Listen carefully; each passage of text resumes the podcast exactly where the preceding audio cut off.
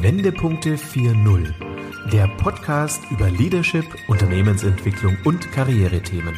Für Führungskräfte, Gründer und Unternehmer, die Bewährtes schätzen, aber auch in Frage stellen. Denken Sie mit uns quer, perspektivisch, aber vor allem in Lösungen. Herzlich willkommen zu unserem Podcast Wendepunkte 4.0 Leadership neu gedacht. Mein Name ist Corinna Pomorening und ich begrüße heute ganz herzlich André Würsig. André, sei gegrüßt. Hallo. Hi Corinna, grüß dich. Ja, André, du hast ja einen Job wie jeder oder fast jeder andere auch. Du bist Manager im IT-Umfeld. Das ist noch eigentlich relativ gewöhnlich. Aber wenn wir über deine Freizeit sprechen, dein Hobby und deine besonderen Leistungen der letzten Jahre, dann ist es schon sehr speziell. Ja, wir kommen direkt darauf zu sprechen. Du bist Langstreckenschwimmer, aber nicht in einem herkömmlichen Schwimmbad, so wie das unser eins tut, sondern du bist wirklich Extremschwimmer im Bereich Open Water ähm, schwimmen. Das heißt, du durchschwimmst mal so eben Meerengen beispielsweise, irgendwelche Kanäle und da sprechen wir nicht über ein paar hundert Meter, sondern mehrere Kilometer. Du hast als erster Deutscher und auch als 16. Mensch überhaupt, also weltweit betrachtet, die anspruchsvollste Strecke, äh, Strecke im Open Water Schwimmen absolviert, vollendet. Ja, und darüber möchte ich mit dir sprechen. Ich freue mich sehr, dass du bei uns im Podcast bist. Ja, André, dann erklär uns doch bitte noch ganz kurz, was ist denn überhaupt die Ocean Seven? Genau, Ocean Seven sind so in Anlehnung an die Seven Summits. Das wird der eine oder andere vielleicht schon mal gehört haben aus dem Extrembergsteigen. Äh, das sind ja beim Extrembergsteigen ist das jeweils der höchste Berg auf jedem Kontinent und die Ocean Seven sind die sieben am schwierigsten zu durchschwimmenden Meerengen verteilt, aber allerdings nur auf fünf Kontinenten. Und da gehört zum Beispiel so der Klassiker, der Ärmelkanal dazu, die Meerenge zwischen ähm, England und Frankreich mit rund äh, 34 Kilometer Luftlinie, aber halt auch äh, sehr anspruchsvolle Strecken wie beispielsweise der Kaiwi Channel auf Hawaii, also zwischen den zwei Hawaii-Inseln Molokai und Oahu oder die Tsugaru-Straße in Japan oder die äh, einer meiner letzten Stationen im letzten Jahr, ähm, die Cook Strait äh, zwischen den zwei Neuseeland-Halbinseln. Deswegen halt unterschiedlich. Man hat es mit unterschiedlichen äh, Herausforderungen zu tun. Einmal mit extremer Kälte, beispielsweise der North Channel zwischen Nordirland und Schottland, der auch zu den Ocean Seven gehört. Da hat die Wassertemperatur auch im Hochsommer nur 12, 13 Grad. Und das ist auch noch wichtig zu wissen in dem Zusammenhang, man schwimmt äh, ganz äh, traditionell, nämlich nach Regeln von 1875, äh, nur mit Badehose. Also man schwimmt natürlich alleine, hat zwar ein Begleitboot dabei, aber ähm, man darf das Boot zu keiner Zeit berühren. Man, wie gesagt, schwimmt äh, auch bei solchen Temperaturen äh, nur mit Badehose, ohne irgendwelche technischen Hilfsmittel. Ähm, man schwimmt ohne Haikäfig, was zum Beispiel auch ein wichtiger Faktor ist, wenn man jetzt zwischen zwei Hawaii-Inseln unterwegs ist, weil da das ist halt schon der eine oder andere Hai, der da halt auch rumschwimmt und dem man halt äh, auch begegnet. Ja. Ja, das ist halt ähm, sehr puristisch. Da, da, bist du ganz frei. Also da bist, ja, wollte ich gerade sagen, da bist du dann ganz frei, bewegst dich dort zwischen diesen Gefahren, ja? Genau, also man ist dort ähm, als Mensch völlig verletzlich, wie man halt dort so ist, wenn man in einer Badehose irgendwo steht und, und diesen ganzen technischen Fortschritt, den wir uns ja alle angeeignet haben, ablegt ablegen muss. Wie gesagt, man steht da halt so, wie man ist. Und ähm, das ist aber genau das, was ich total liebe an diesem Sport, der halt auch außergewöhnlich ist. Und halt auch so ein krasses Gegensatz oder so einen krassen Gegensatz zu dem, was ich in meinem Job mache. Du hattest es ja vorhin angesprochen. Ich bin der Vertriebsleiter ähm, bei einer großen IT-Firma, beschäftige mich also in meinem ja, in meinem beruflichen Alltag mit diesen ganzen super neuen Themen, neuen Technologien äh, und in meinem, in meinem Hobby äh, lege ich das alles komplett ab und bin völlig ohne irgendwelche Hilfsmittel und ohne irgendwelche modernen Erkenntnisse ganz puristisch als ja. Mensch im Meer unterwegs. Ja. Und André, ja, André, super spannend. Wie kamst du dazu? Dürfen wir das vielleicht einfach mal fragen? Ja gut, ich habe äh, schon Wie kommt man, wie kommt man auf so eine Idee? Ja, es ist halt so eine, ähm, natürlich eine Leidenschaft fürs Meer, die schon besonders ist. Also ähm, klar, ihr segelt ja auch, also du, du und dein Mann, das weiß ich zumindest. Mhm. Äh, ihr habt natürlich auch eine Leidenschaft fürs Meer, äh, wenn ihr halt das Meer befahrt in dem Fall.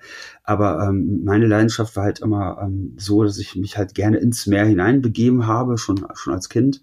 Äh, später auch hier in Paderborn, wo ich lebe, was jetzt zweifellos jetzt keinen Anschluss ans, ans Meer hat.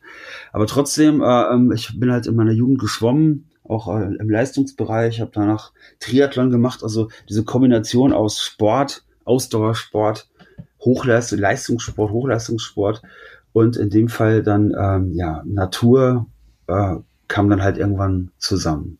Und daraus ist dann dieses Projekt. Und nichts anderes ist das. Es ist halt ein Projekt, wie jeder von uns jeder, der auch zuhört jetzt hier, hat ja auch sein Projekt, wie immer das auch aussehen mag. Meins ist jetzt konkret das hier und ja, es ist schön. Ja, okay. Ja, gut, aber Projekt ähm, oder du sagst Hobby, ja, wir segeln, aber deine äh, 34 Kilometer, die du durch den Ärmelkanal geschwommen bist, äh, teilweise ja auch im Dunkeln in der Nacht, das hat ja schon ganz andere Ausmaße oder andere Dimensionen. Ich glaube, da bedarf es ja auch wirklich einer ganz besonderen Einstellung, also auch Haltung, glaube ich, ne, so Einstellung zum Leben, um ähm, auch so diese ungeahnten Kräfte dann auch überhaupt freisetzen zu können kannst darüber sprechen, was, was äh, treibt dich da an oder was stärkt dich dann auch in diesen Momenten, das so durchzuziehen, dann bis zum Schluss diese 34 Kilometer, wie deine erste Strecke ja 2014 auch beispielsweise war.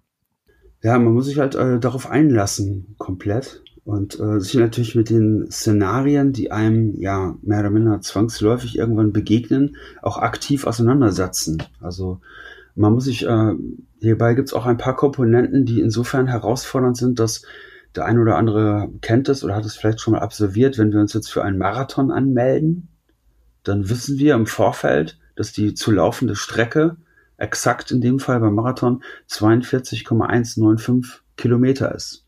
Und wir wissen, dass wenn wir uns zum Beispiel beim Hamburg-Marathon anmelden, wissen wir das Datum, wann wir diese 42,195 Kilometer laufen werden.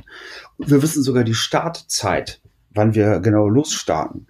Äh, tut man das, was ich dort tue, oder entscheidet man sich beispielsweise, um jetzt mal beim Ärmelkanal zu bleiben, weil er halt so ein Klassiker ist, ähm, durch den Ärmelkanal zu schwimmen, dann ja, was ich vorhin sagte, das ist die Luftlinie. Aber man muss sich darauf, und man tut gut, äh, sich darauf vorzubereiten, dass man an dem Tag an dem man auch nicht genau weiß, ob man schwimmt, weil äh, das natürlich Komponenten äh, da reinspielen, Faktoren wie zum Beispiel das Wetter. Man ist dort dann 14 Tage ähm, vor Ort in täglichen Abstimmungen mit seinem Kapitän, der einen dann halt begleitet. Das sind meistens erfahrene Fischer, äh, die dort ähm, ja, Schwimmer begleiten in der Saison, weil es gibt natürlich da im Ärmelkanal jetzt im Winter zu schwimmen, ist natürlich nicht möglich.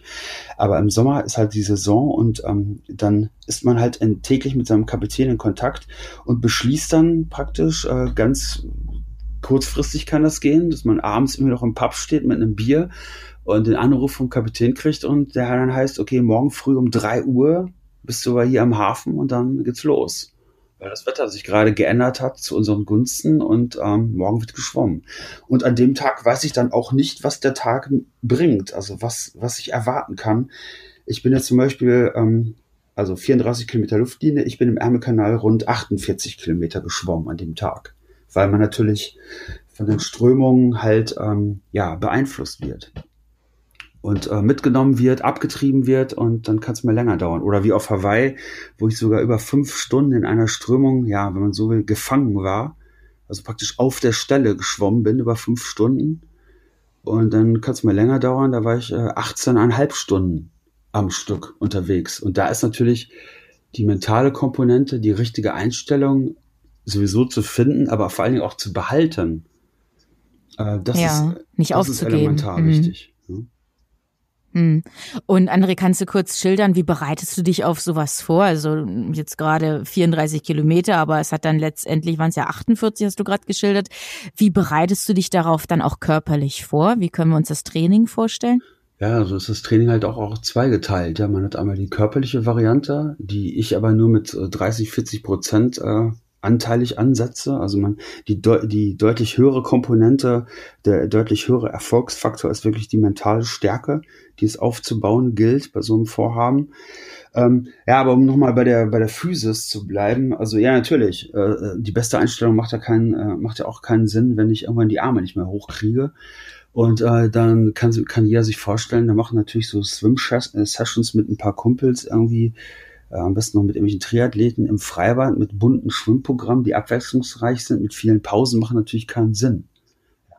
So mhm. du bist nachts ja im Schwimmbad durchgeschwommen, ne? wie ich weiß. Ja, unter anderem äh, solche Sachen habe ich gemacht. Äh, aber weil man, wenn man dann schwimmen geht, äh, natürlich, äh, ist mit zwei, drei, vier Stunden natürlich nicht getan. Ja? Und dann hat man natürlich auch niemanden, der so etwas mittrainiert. Also man ist dann auch alleine. Und äh, aber auch das ist wieder eine Einstellungsfrage.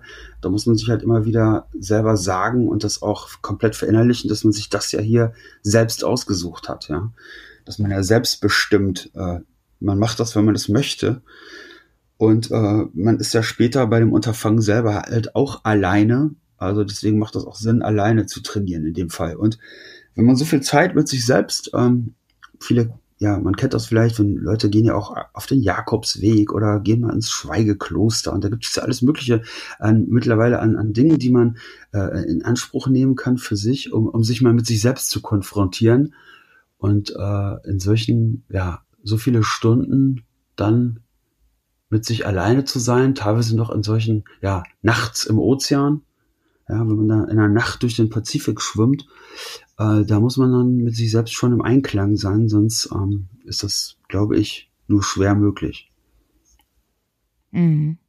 Hattest du denn mal den Moment, dass du überlegt hast, abzubrechen, aufzuhören? Ja, natürlich. Also ich muss immer lachen, wenn irgendeiner jetzt mir erzählt äh, oder, oder, sich selbst oder irgendwelchen anderen Leuten versucht zu erzählen, äh, er hätte, äh, gibt niemals auf oder er hätte noch nie aufgegeben. Ja? Das ist ja ein Witz. Ja? Also da frage ich mich immer, ob derjenige überhaupt schon mal irgendwas gemacht hat, was mal so richtig abgefahren war. Also ich habe stundenlang über das Aufgeben nachgedacht. Und das ist auch völlig. Und was hat dich abgehalten vom Aufgeben, André? Ja, nochmal einen Schritt zurück. Erstmal ist das Aufgeben was ja oft immer so verpönt oder als Schwäche ausgelegt wird, ja auch eine, eine tolle Option, äh, die, die man erstmal begreifen muss oder, oder die man erstmal verstehen lernen muss, dass man ja halt die Option hat, aufzugeben. Also jetzt nochmal auf den Job zu übertragen, habe ich auch die Option, jederzeit zu kündigen oder einfach im Bett liegen zu bleiben. Ich muss ja eigentlich gar nicht. Oder was anderes äh, zu machen, ja. Genau. Stühle auf mhm. Ibiza zu ver vermieten oder was. Da kann ich den ganzen Tag an Flipflops rumlaufen. Es geht ja alles. Ja? Ja. Aber äh, wenn ich denn dann doch äh, morgens aufstehe und ähm, den Job mache, für den ich mich ja selber entschieden habe, also ich, das unterstelle ich jetzt mal, dass keiner irgendwie in Handschellen morgens irgendwo hingefahren wird und dann arbeiten muss. ähm, dann kann ich auch sagen, alles klar, ich habe mir das selbst ausgesucht. Okay, jetzt ist es gerade vielleicht nicht so super toll, aber im Grunde genommen bin ich hier, weil ich es will und jetzt mache ich auch irgendwie das Beste draus. Und ähm, das sind die Dinge, äh, diese, diese gedanklichen Szenarien, mit denen man sich dann auseinandersetzt, wohl wissentlich weitermacht, dass man auch aufgeben kann.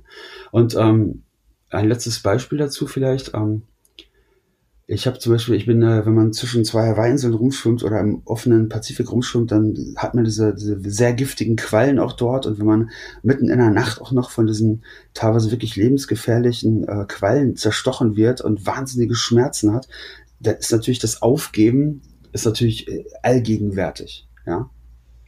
Ja. Und mhm. jeder, jeder würde es ja auch verstehen, wenn man aufgibt in so einer ja, Situation. Klar. Vielleicht ist es ja sogar eine Größe und eine Stärke, in so einem Moment aufzugeben und eben nicht weiterzumachen. Ich habe mir da nur in dieser Situation, und deswegen, ich, ich, ich denke da noch immer dran zurück, ich habe mir in dieser Situation selber, als ich dann von den ersten Quallen da erwischt wurde und fast ohnmächtig geworden bin vor Schmerzen, habe ich mir dann überlegt, okay, wenn ich jetzt aufgebe und an Bord des Begleitbootes gehe und zurückfahre, die Schmerzen hören dann ja nicht auf. Also die habe ich ja dann trotzdem. Dann habe ich sie nicht mehr beim Schwimmen, aber die habe ich dann auf dem Boot, während ich zurückfahre. Dazu habe ich noch irgendwann den Schmerz, dass ich ja, ja, dass ich äh, jetzt mit dem Boot zurückfahre und extra nach Hawaii gefahren bin und so weiter und diese ganzen Strapazen, das ganze Training auf mich genommen habe und äh, das tut ja dann mal doppelt weh. Also habe ich gesagt, Mensch, du kannst auch gleich weiter schwimmen. Mhm, okay. Also schon ein spezielles Mindset. Ja, aber hat ja funktioniert. Mhm. Ne? Ja, ja, ja, klar. Ja, ja, du, letztes Jahr, ne? Ja, ich weiß noch, wir hatten uns ja letztes Jahr kennengelernt im Rahmen einer SAP-Veranstaltung. Da warst du ja kurz davor, ne? Genau. Oder war es gerade absolviert? Das war ja nein, im nein. Sommer letzten Jahres, ne? Die letzte oh. Strecke, Gibraltar? Ja, genau, hatte ich dann, ich hatte noch Cook Strait und Gibraltar, glaube ich. Auf, nee, oder ich hatte nur noch Gibraltar auf der Uhr. Ja, richtig, so war ja, das. Äh, ja. Gibraltar, also die einfachste Strecke der Ocean Seven, ähm, bin ich zum Schluss gesprungen. Ist ja, ist ja gar nichts, ne? 14 Kilometer, genau. Ja, genau. Mit dem Augenzwinkern, genau. 14 Kilometer, das war noch ähm, dann der Abschluss. Ja, André, wenn wir jetzt vielleicht auch mal so drüber hm, sprechen, was kannst du Führungskräften oder auch einzelnen Mitarbeitern so vielleicht ans Herz legen oder mit auf den Weg geben? Ähm, was ist so dein Ratschlag auch hinsichtlich Einstellung und auch dieser mentalen Stärke? Was kannst du da vielleicht auch so als Tipp noch mit auf den Weg geben? Ja, dass man halt eben ähm, bei allem, was man tut, also wir reden ja über privat, also es vermischt sich ja alles immer mehr in den letzten ja, Jahrzehnten. Das ist so. Mhm. Das ist, ne, also wir, wir durch auch diese ganze Technik, die uns zur Verfügung steht, Handys, Laptops, Computer, was uns ja jetzt gerade in dieser, ja, doch extremen Situation mit Corona, dieser, dieser Krise, die wir jetzt gerade haben, dieser besonderen Herausforderung, die wir jetzt alle haben, ja auch extrem hilft, ist ja eben halt dieses, diese Möglichkeit, äh, äh dieser, dieser, ja, dieser Schnittmenge, also dass ich äh, Privatleben, mein Vater ist früher noch zur Firma gegangen, äh, hat da eingestempelt und hat dann da gearbeitet, äh, auch in der IT, der hat bei Nixdorf Computer hier in Paderborn gearbeitet, aber hat dann immer noch ausgestempelt und wenn der dann zu Hause war, dann war also ich wusste damals als Kind gar nicht so richtig, was mein Vater macht, weil wenn er zu Hause war, war er natürlich komplett zu Hause. Ja, ja. ja. Äh, so, wir haben ja, das vermischt sich natürlich. Und sich selber, und ich glaube, das ist eigentlich so die, die, die einfachste Möglichkeit, die jedem sofort zur Verfügung steht, sich selber einfach mal so zu beobachten. Ja. Ein Bewusstsein für sich selbst zu schaffen, was aber völlig ungefiltert ist. Und ähm, das ist auch eine harte, ähm, das hört sich irgendwie so einfach an und der eine wird jetzt vielleicht ein bisschen lächeln oder so, aber das ist eine ganz harte Angelegenheit, sich mit sich selbst und mit dem, was man tatsächlich tut, unabhängig davon, dass ich irgendwelchen anderen erzähle, was ich teilweise, ja, was ich wirklich mache, wie ich mich irgendwie äh, in, in Situationen verhalte, wie ich mir, wie ich mit anderen und mit mir selbst auch umgehe. Ja. Das ist erstmal, glaube ich, der erste Schritt. Und da kann man schon eine ganze Menge Gefallen finden, aber halt auch Dinge finden, wenn man die, wo man sagt, Mensch, jetzt habe ich aber mal wieder, das habe ich mal wieder irgendwelche Sachen verlangt von anderen, die ich von mir selber so nicht, äh, äh die ich so nicht erbringen könnte. Ja, jetzt habe ich gerade mal wieder ähm, irgendwie einen Pakt, den ich mit mir selber geschlossen habe. Keine Ahnung, ich wollte irgendwie nicht mehr so viel Kaffee trinken, jetzt habe ich schon wieder die sechste Tasse Kaffee in der Hand und so weiter. Ja, also wenn man sich beobachtet und das, was man sich selbst vornimmt, was jetzt seinem Projekt, gleich welche Art, wir reden jetzt über berufliche Dinge, von mir aus also berufliche Art, das, den Plan, den ich beruflich verfolge, die Ziele, die ich verfolge, wenn ich mir das mal ganz genau angucke, auf mich projiziere, äh, Aufgaben dafür ableite, nur für mich, ohne dass mich jemand kontrolliert, äh, dann und das auch tue und umsetze, auch in schwierigen Situationen, dann passiert Folgendes automatisch, das lässt sich gar nicht vermeiden, nämlich dass man sich selbst vertrauen lernt. Mhm, mh. Und wer, wer da draußen kann in letzter Konsequenz von sich behaupten, dass er sich selbst zu 100% vertraut? Das sind, glaube ich, nur die wenigsten.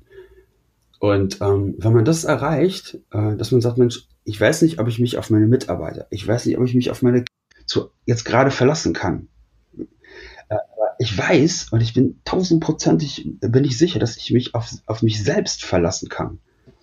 Dass die Dinge, die ich mir vornehme, dass ich die auch wirklich eins zu eins so ein, schon mal ein Riesen, ein Riesenschritt. Und aus diesem, aus diesem Vertrauen kommt diese Sicherheit dann. Und diese Sicherheit ist, glaube ich, unabdingbar, wenn man als Führungskraft, als gute Führungskraft, und das danach streben wir alle, wir wollen ja alle gute Führungskräfte sein, ähm, auch innerhalb der Familie, wo man natürlich auch Führung manchmal sich nimmt oder Führung sowieso schon innehat für den einen oder anderen Bereich, sich teilt, wie auch immer. Aber dann ähm, ist man auch ein wirklich ein, ein, ein guter Mensch, äh, ein besserer Mensch und, und, und ist einfach glücklicher. Auch wenn die Dinge trotzdem vielleicht nicht so laufen, weil man, das wissen wir ja alle, Umstände, gerade auch andere Leute, wie ich jetzt beim, beim Schwimmen nochmal zu bleiben, den Ozean, der macht ja, was er will. Ja. Also die überhaupt keinen. Also die Erwartung, ja, die ich habe, ja wenn ich drauf. an einem mhm. Strand stehe und zu einem, zu einer anderen Insel, zu einem anderen Festland schwimmen will, die interessieren so einen Ozean überhaupt nicht. Ja, der ist ja mit ganz anderen Dingen beschäftigt. Den gibt's ja schon seit Milliarden von Jahren, ja. Aus dem kommt alles Leben. Und was interessiert denn der, ob André Wissig da gerade am Strand steht? So, und man tut gut daran, mal diese Erwartungen, die wir alle haben, einfach mal abzulegen dem Gegenüber. Und einfach mal die, die, die Dinge und die Leute auch so sein zu lassen, wie sie dann sind. Und das erfordert Stärke und Größe. Und die haben die wenigsten, was auch überhaupt nicht schlimm ist, aber da kann man sich annähern, da kann man sich wirklich selber ähm, hintrainieren und das hat mir ganz klar halt dieses Hobby nochmal aufgezeigt, ja, und mich daran halt, wenn man so will, ja auch ein Stück weit zu einem glücklich, glücklicheren und vor allen Dingen zufriedeneren Menschen gemacht. Mhm. Toll, super. Ja, André, das könnte schon eigentlich fast ein Schlusswort sein. Äh, vielen Dank dafür. Aber ich möchte unbedingt noch auf ein Thema mit dir zu sprechen kommen.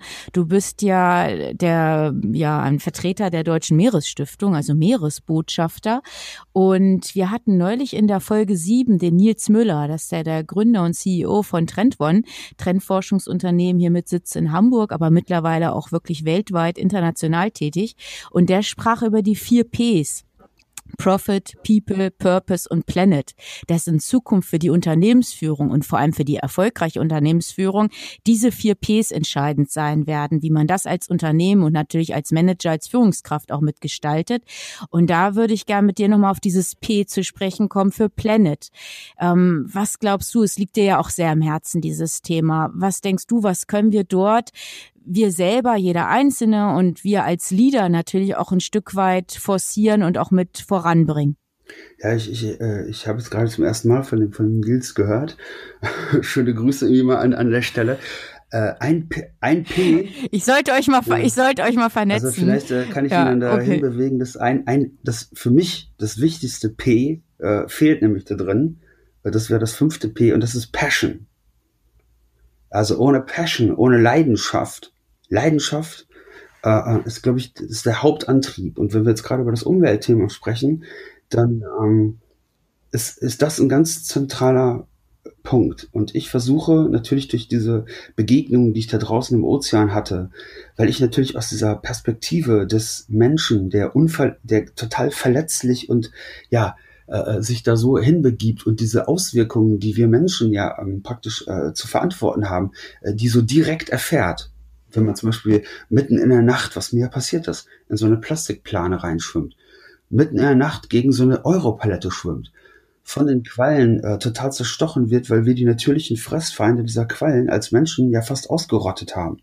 Thunfische, Wasserschildkröten, Mondfische und so weiter, das sind ja die natürlichen Fressfeinde, die sind ja fast weg. Äh, ähm, globale Klimaerwärmung, äh, deswegen verändern sich ja gerade Meeresströmungen und da hängt man dann stundenlang drin fest, wie vorhin beschrieben.